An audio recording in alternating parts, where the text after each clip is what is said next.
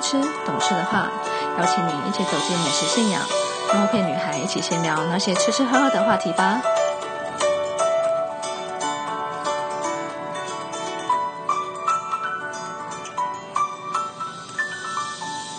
欢迎来到美食信仰，我是主持人后片。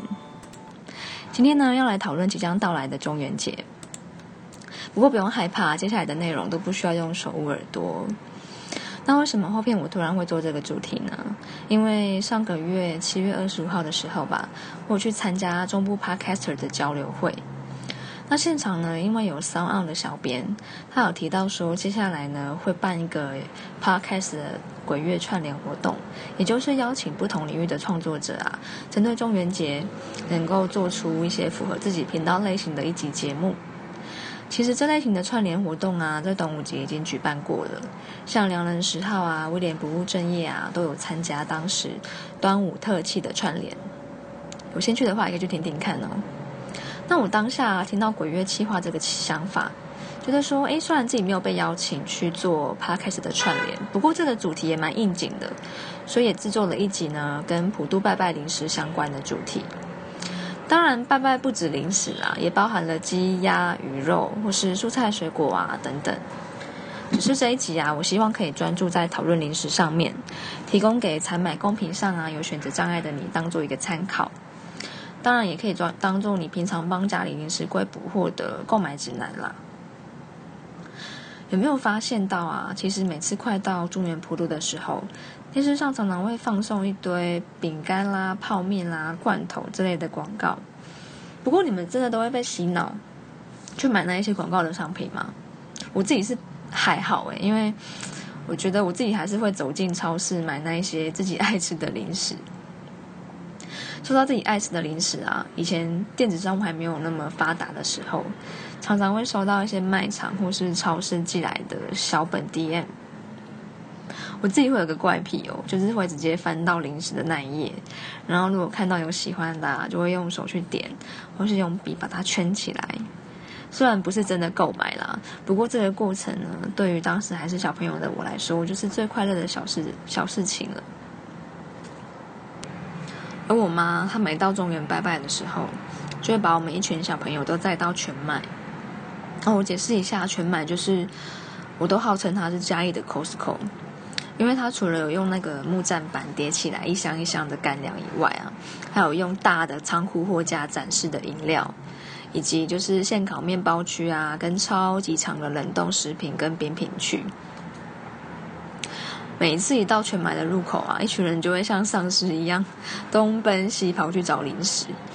不过，当过小孩你也知道，跟妈妈去买东西是要经过层层关卡的。他常常就讲说：“哎呀，这太贵了，你买回去哦，吃一两口就不吃了。啊，这个你爸爱吃，买这个啦。”一大堆的理由，把我手上拿的饼干跟糖果都筛选掉，最后放在购物车上面的商品，大部分都是我妈的心之所向啊。也难怪啦，我只能每个月拿着卖场寄来的 DM 在那里画圈圈。一直到我长大出社会工作啊，公司经常需要拜拜，那那些拜完的贡品啊，倒是让我蛮有兴趣的，因为一方面可以开发自己没有吃过的零食啊，而且一方面又可以让我知道，哎，采买的人品味如何。不过我后来想一想，我这样好像太为难买的人，因为预算有限，又要大家都分到，如果你还要求每样都好吃，实在是太有难度了吧。不过我倒是发现。办公室的零食其实最好买像分享包那一种的比较适合，因为一小包一小包的分，大家才不会吵架啊。而且工作的时候手还要一直碰键盘，当你嘴馋想吃东西，一定不想弄脏手。这种小包装呢，开口一撕开，直接就倒进嘴巴了，多方便啊！在这边也顺便跟大家分享一下，我挖掘到不错的几样饼干。这一些呢，都是我在办公室吃过之后，我自己也回购了好几次的。好，那第一样呢，就是益美的柠檬薄饼夹心，其实在全联就买得到了。它是用纸盒装的，里面就是我说的小包装，一小包里面会有两份，那一份就是用两块薄饼嘛，然后中间夹柠檬口味的夹心。柠檬的味道我觉得不会很化学，然后也不会太酸。薄饼本身的味道，饼干味道也很香，两个搭在一起的层次超级棒的。然后有一点啊，就是有时候吃夹心饼干，你不觉得一大盒很怕吃不完，然后就轮轮起了？那如果你只吃一份，又觉得有点不太够，所以一包里面有两份，真的很贴心哦。也顺便跟大家分享一个小故事，就是我之前呢就带着一款柠檬夹心饼干啊去跟妈祖还愿，然后回家打开吃的时候就发现，哎，夹心变少了。本来心里面还想说自己拿到的会不会是 NG 品啊？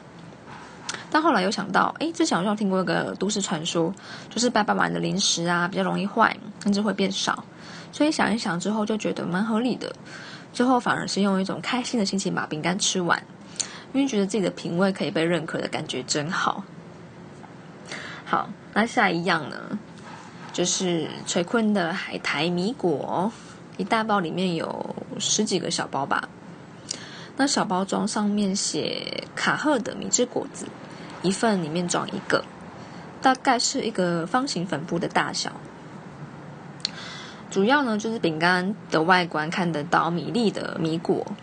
吃起来呢，会有点像爆米汤，上面再盖一层海苔这样子。至于我为什么会推荐它呢？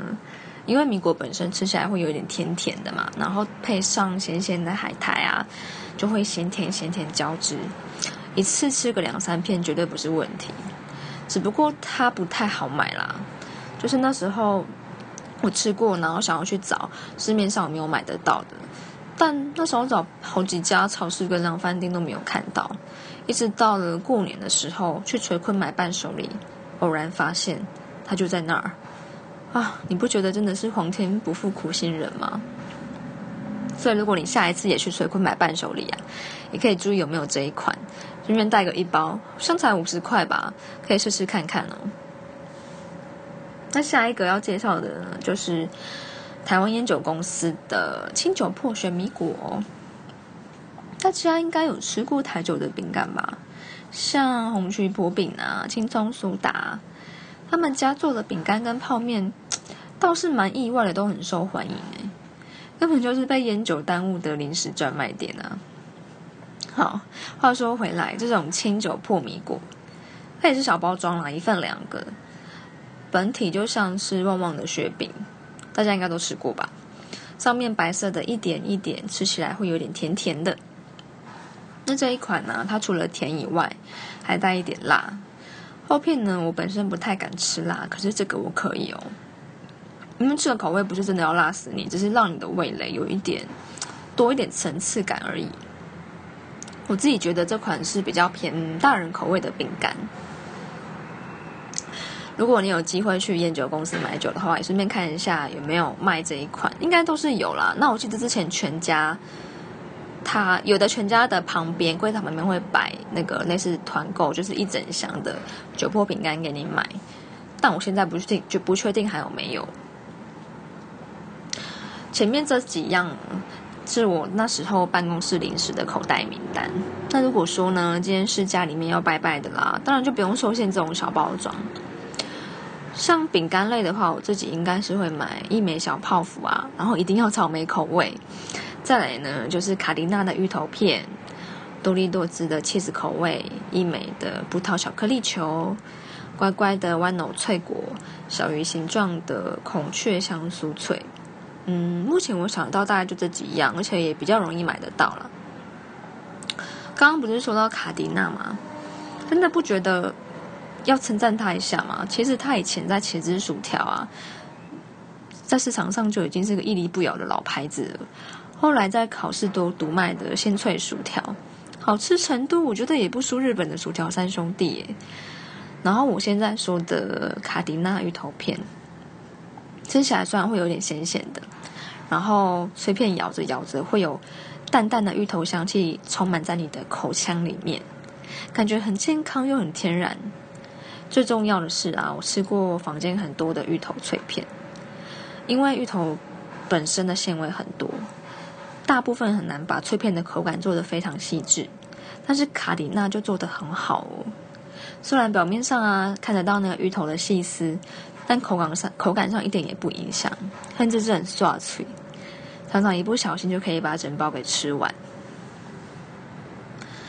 我自己的心得是，嗯，卡迪娜虽然是老牌子，可是它一直都还蛮用心在创新，然后也真的都不错吃。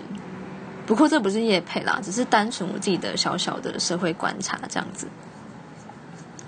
刚刚说到创新啊，不觉得这两年台湾开始吹起一股联名风，常常看到 A G 上面会出现一堆不可思议的照片，一些知名的大品牌啊都开始跟零食做异业结合。像是泰山鲜草蜜口味的卡兹爆米花，午后时光浓奶茶的卡迪娜薯条，阿兹烧酒螺的孔雀香酥脆，还有牛头牌沙茶火锅的老杨酥饼。我自己觉得，会不会是可乐果带起来的风潮？因为我记得好像在去年吧，就反正就这两年，可乐果开始出一些就是莫名其妙的口味，什么九层塔啦，然后嗯，我记得还有什么。是一些创新的口味，然后感觉跟跟着其他的品牌就跟着它创新，然后变得非常的不可思议。就是你可能看到都不太敢拿拿下来试，因为怕踩到雷。后面我在制作这一集的时候啊，发现一大堆不可思议的口味还有组合，真的是笑到没丁没当诶，不得不佩服啊，台湾人的脑筋真的动得很快。让我们在买饼干的时候啊，也多了很多乐趣哦。当然了，除了台湾本土的零食，很多在国外很红的饼干也红进台湾来啊。像韩国的小鸡面啊、乌龟饼干跟大蒜面包饼干。不过小鸡面就是有分黄色跟黑色嘛。黄色的话，我觉得它还是没有台湾的科学面好吃诶。可是可能是因为。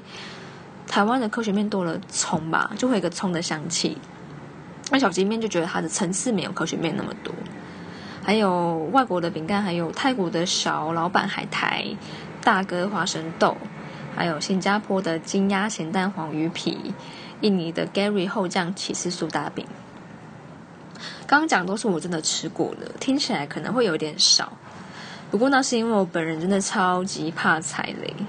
都要等到别人已经开箱啦，或是在 IG 爆红一阵子了，才敢去尝试。但我还真的是被咸蛋黄鱼皮给雷到。咸蛋黄鱼皮啊，是我最近才买来试吃而已。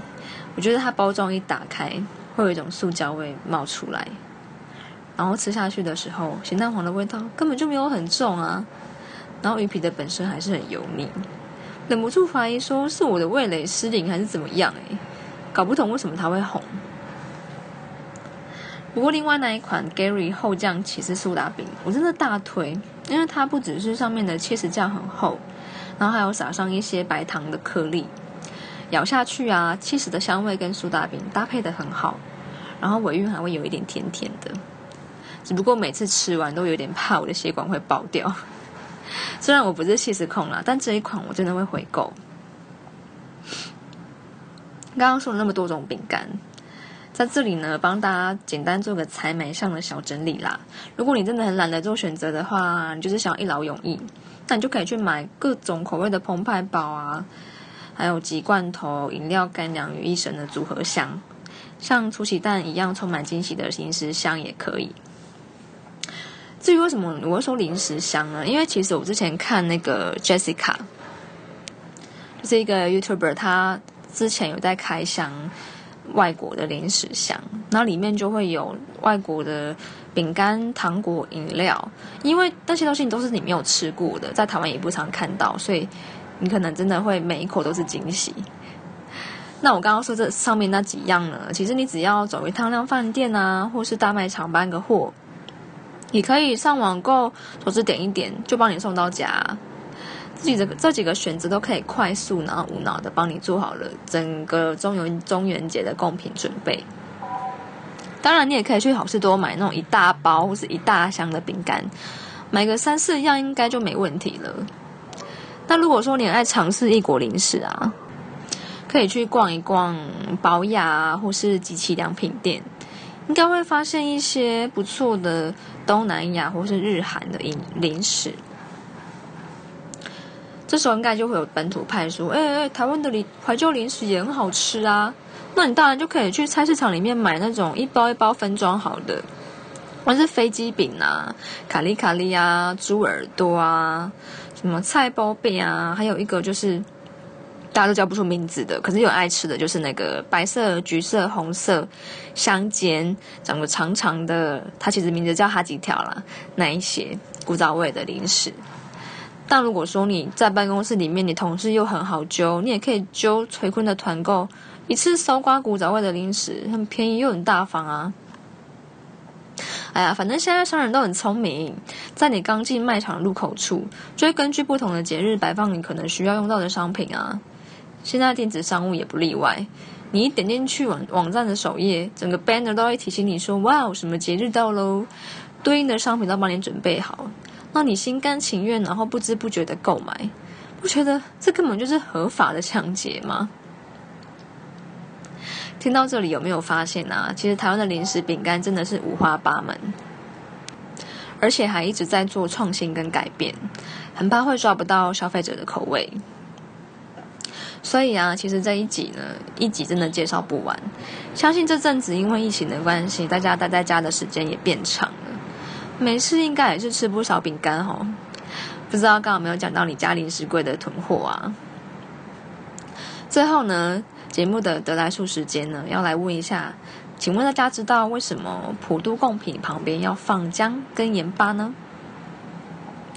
想一想，好，其实这是个冷知识哦。因为姜呢，它就代表山珍嘛；盐呢，它代表海味，象征在拜拜的很丰盛的意思。学到了吗？下一次中元普渡看到人家这样拜，就不会觉得很纳闷了。那么今天呢，美食信仰的节目就到这边了。谢谢你今天的收听，自己的内容还喜欢吗？如果喜欢，或是有什么想跟我说，欢迎到 Apple Podcast 评分或是留言啊。对了，顺便广告一下，美食信仰的 IG 开张喽，搜寻 I am Toast Girl，就是 I A M T O A S T G I R L，就找得到喽。我是后片女孩，下次见喽，拜拜。